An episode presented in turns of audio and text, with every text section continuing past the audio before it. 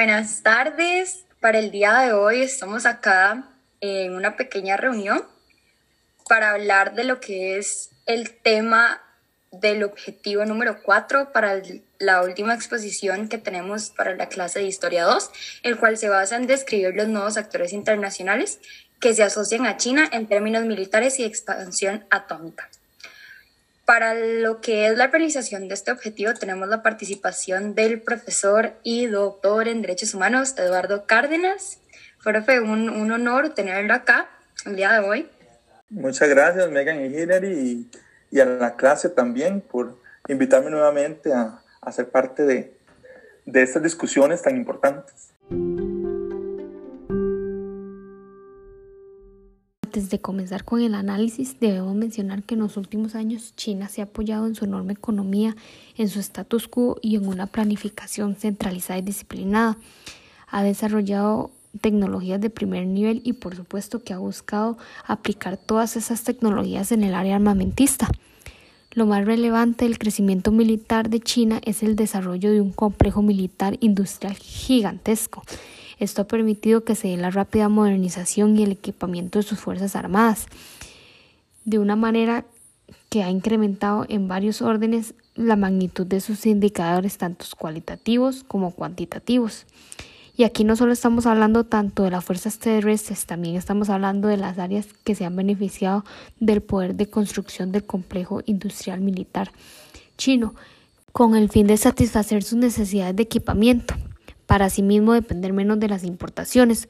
Otro avance en el crecimiento militar de la República Popular de China es la capacidad de construcción naval militar, pues en poco tiempo se ha visto cómo han logrado convertir a las fuerzas marítimas chinas en la armada más grande del mundo por número de barcos y la segunda por tonelaje. China ha logrado obtener la posibilidad de producir prácticamente cualquier tipo de buque, sin importar el tamaño o el tiempo que se lleve en ensamblaje. Lo demuestra la construcción y lanzamiento de portaaviones, el portahelicópteros, los anfibios, los destructores y las fragatas. Otro punto clave tiene que ver con la capacidad misilística y antimisiles de China. En el primer caso, actualmente se está construyendo silios para aumentar significativamente el arsenal nuclear. Es más, según algunos de los estudios o reportajes de la agencia atómica, Actualmente en el mundo se están construyendo aproximadamente 69 plantas nucleares, de las cuales 25 son de China. Y aunque China no posee ni está cerca de poseer un arsenal como el de Rusia o el de Estados Unidos, se estima un rápido crecimiento para el 2030. Eh, también es sumamente importante mencionar que actualmente China tiene solo un aliado formal, que es Corea del Norte, con el que comparte un tratado de defensa mutua pero cuenta con docenas de asociaciones oficiales con, con estados de todo el mundo en, en, concreto. En el escalón más alto de la pirámide se encuentra Rusia y Pakistán. Luego vienen varios estados del sur de Asia como Myanmar, Myanmar, Camboya, Vietnam, Tailandia y los Laos, así como otros países más lejanos como es Egipto, Brasil, Nueva Zelanda, Argentina, Bolivia. Pekín ha invertido además muchas energías en construir mecanismos multilaterales como es la Organización de, de Cooperación de Shanghái, la OCS, el Foro de la Cooperación entre China y África y el Foro de Cooperación entre los Estados Árabes y China. Sin embargo, en las últimas décadas China ha buscado influir en el continente americano, primero con los acuerdos comerciales y luego ofreciendo acuerdos bilaterales de defensa mutua.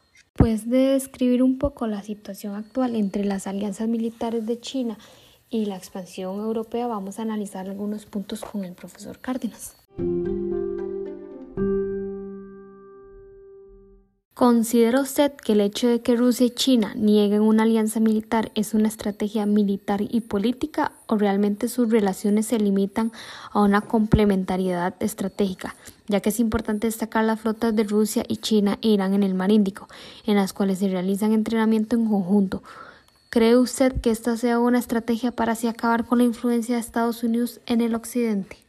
Bueno, es bastante interesante porque tanto China como Rusia siempre han negado de que ellos se alíen en contra de un tercero. Ellos más bien eh, siempre han defendido que esas eh, asociaciones, porque no, ni siquiera le llaman alianzas, se llaman asociaciones estratégicas, eh, es más para intereses comunes que, que realmente en contra de un tercero, aunque es claramente eh, importante, digamos, eh, entender que China y, bueno, y sus otros aliados como Rusia o Irán, por ejemplo, siempre han tratado de sacar a Estados Unidos eh, del, del, área de influencia de geopolítica, ¿verdad? De ellos.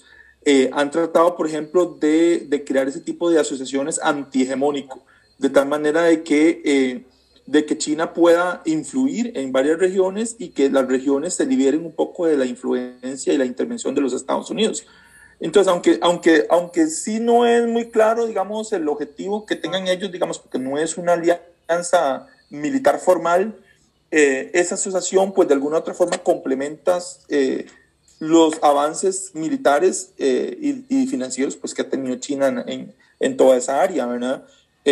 Hay que también, y ustedes lo destacaron hace, hace rato con lo que acaban de leer, eh, a nivel de armas nucleares, por ejemplo, China está muy por debajo de Estados Unidos y de Rusia, ¿verdad? Eh, y por eso es que ellos tienen un proyecto para el 2030, pues aumentar de alguna otra forma el armamento. Eh, La tercera parte. Exactamente, pero China sí ha modernizado mucho sus equipos. Por ejemplo, ahorita tienen esos aviones que son indetectables con los radares, por ejemplo, eh, tienen misiles supersónicos, por ejemplo. Ahora, ¿cuál es la desventaja que tiene China? China no tiene experiencia en combate.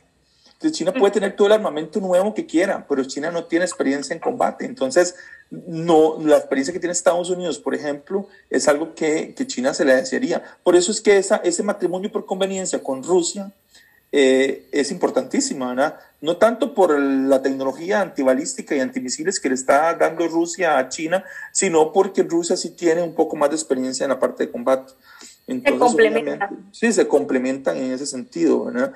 Eh, ¿Por qué no es una alianza formal? Porque en mi opinión personal, yo considero que ni Rusia va a librar las batallas de China, ni China va a librar las batallas de Rusia. ¿Me entiendes? O sea, que si en algún momento China se, tiene un, un, enfrentamiento por el asunto de Taiwán, es muy probable que Rusia ni siquiera entre en el conflicto. E igual pasa si eh, Rusia tuviera un conflicto con la OTAN, China tampoco intervendría, porque ese tipo de asociaciones no da para más, ¿verdad? O como se ve ahorita, profe, que, que China no ha querido tomar este, algún partido con lo de Ucrania. Ellos no van a estar librando las, las luchas ni las batallas de otros, de otros países.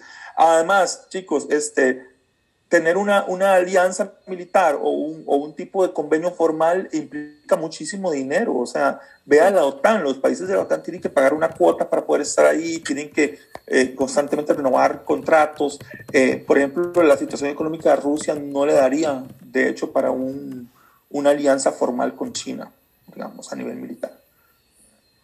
Pero bueno, este, China sí está si está con proyectos grandes comerciales, como la, la, ruta de la seda, por ejemplo, y, y, por ejemplo China sí ha entendido muy bien, por ejemplo, el valor estratégico que tiene el Caribe.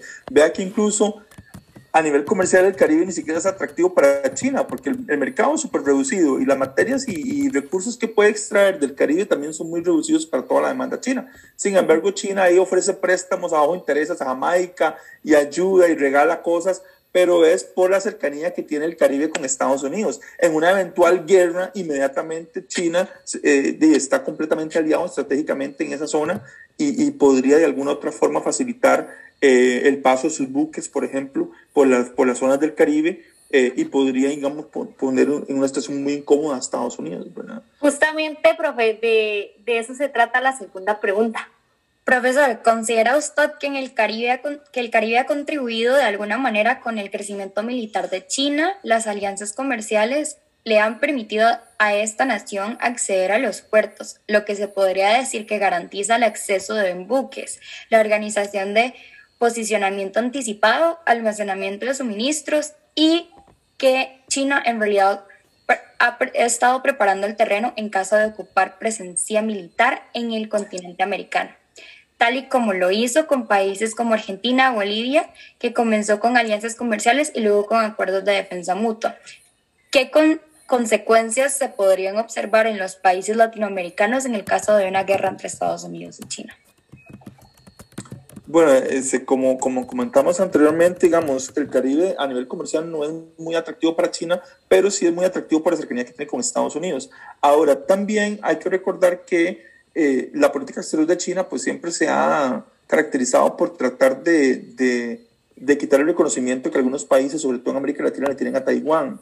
Eh, el Caribe es una de las zonas todavía donde existen como 12 países más o menos, eh, incluidos Guatemala, por ejemplo, y que, o el, creo que Guatemala y creo que Belice no reconocen a, a, China, sino que reconocen a Taiwán. Entonces, toda esa ayuda y toda esa estrategia que, que, que hace China en el Caribe es de alguna otra forma para aumentar su presencia y tratar de, de legitimar eh, a Taiwán y tratar, digamos, de acaparar un poco más reconocimiento en la zona. Em, las relaciones que tiene con el Caribe tal vez no son tan profundas como las tiene con Bolivia y Argentina en el aspecto militar, ¿verdad? Sin embargo, sí, China eh, ha inquietado mucho a los Estados Unidos, primero por la cantidad de préstamos bajos que está dando, por la cantidad de infraestructura que está construyendo, hospitales, escuelas, puentes, e incluso está vendiendo armamento, ¿verdad? buques y, y aviones y, tanques y, y, armamento pues con una tecnología pues bastante avanzada y, y también muy actualizado, ¿verdad? La tecnología China ahora es una tecnología que básicamente se compara con, con todos los aparatos rusos y aparatos estadounidenses, ¿verdad? De fabricación estadounidense o de Rusia. Em, no sé hasta qué punto los países eh, caribeños en ese sentido podrían facilitarle el uso de sus puertos a China, pero por ejemplo sé que Jamaica es uno de los países que sí está muy comprometido con China, al punto de que los préstamos que ha recibido ya están alarmando a los Estados Unidos. De hecho, de hecho em, eh, creo que hubo una visita de, de Mike Pompeo a, en Jamaica donde alertaba eh, los, la problemática que podría traer a Jamaica estar recibiendo esos préstamos de China, eh, porque realmente sí estaba muy comprometido, igual Trinidad y Tobago, por ejemplo, que son países de, de alguna otra forma tienen petróleo, ¿verdad? por ejemplo, en el caso de Trinidad y Tobago. Em, y eventualmente sí, si, si, hubiera una guerra entre China y, y, y Estados Unidos, obviamente que China va a utilizar sus alianzas económicas que ha hecho con las islas del Caribe para poder tener presencia ahí. ¿verdad? Ahora, no sé si ustedes se acuerdan lo que pasó con el canal de Suez eh, hace muchos unos años atrás, cuando, se, cuando Inglaterra y Francia pierden hegemonía ¿verdad? por meterse en esa guerra. Eh, es, es, exactamente lo que puede pasarle a Estados Unidos, ¿verdad? Estados Unidos no le conviene ahorita una guerra con ninguna de las potencias nuevas emergentes porque básicamente podría terminar su hegemonía. Por eso es que Estados Unidos es un poco muy cauteloso en ese sentido. En ese momento a Estados Unidos le sirve más mantener el statu quo, ¿verdad? Porque Estados Unidos sigue siendo el país hegemónico, ¿verdad? Y, y de, alguna otra, de alguna otra forma Rusia, China y todos esos aliados lo que vienen a hacer es un tipo de, de alianza antihegemónica, ¿verdad? Tratan de combatir un poco y negar esa hegemonía de Estados Unidos y tratar de construir, digamos, su propio enfoque de desarrollo eh, independientemente de los Estados Unidos, pero una guerra eh, que se involucre a Estados Unidos realmente favorecería, favorecería muchísimo a China. ¿Podría considerar que la OSS como una organización tiene como finalidad la defensa mutua y que esta podría llegar a tener igual o más influencia en el oriente que la OTAN en el occidente? Bueno, sí, o sea, bueno, recuerde que también una cosa muy interesante mucha gente comenta que esas alianzas con la, esa se llama la Organización de Cooperación de Shanghái, que está, está todo el mundo ahí metido, Uzbekistán, Kirguistán, y Kazajistán, y China, y Rusia. Eh, aparte de ser una, una alianza, digamos, eh, militar, o una asociación militar, también es más que eso, ¿verdad? Porque es una alianza energética con proyectos energéticos, incluso tienen hasta un banco eh, un consejo interbancario para poner fin de alguna otra forma a esa intervención estadounidense en la zona. Eh, eh, ese tipo de, de asociaciones es, tiene un impacto incluso mayor que la OTAN en ese sentido, ¿verdad? Y sí podría jugar un papel muy importante en el futuro, que podría incluso dividir el mundo en dos, ¿verdad? En, en, Oriente y en Occidente, con dos modelos de desarrollo diferentes y, y casi, casi que, que que podríamos decir que el futuro está en Asia, ¿verdad?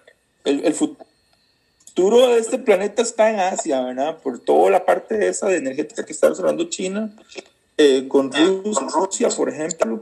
Y aparte de eso, que si llegara a formalizarse una alianza militar, eh, básicamente sería la alianza militar más grande del mundo, ¿verdad? Eh, de hecho, hay estudios ahorita que hablan de que entre Rusia, China e Irán eh, casi es un 22% del Producto Interno Bruto Mundial y tendrían el armamento, eh, el, el, poderío militar más grande del, del planeta, básicamente. Bueno, profesor, muchísimas gracias por toda la información tan provechosa y valiosa que usted nos ha dado y por la ayuda como tal en la realización de este trabajo. Bueno, chicas, muchísimas gracias y saludos a todos en la clase y al profesor. Y estamos siempre ahí a la orden, ¿verdad? Para cualquier cosa.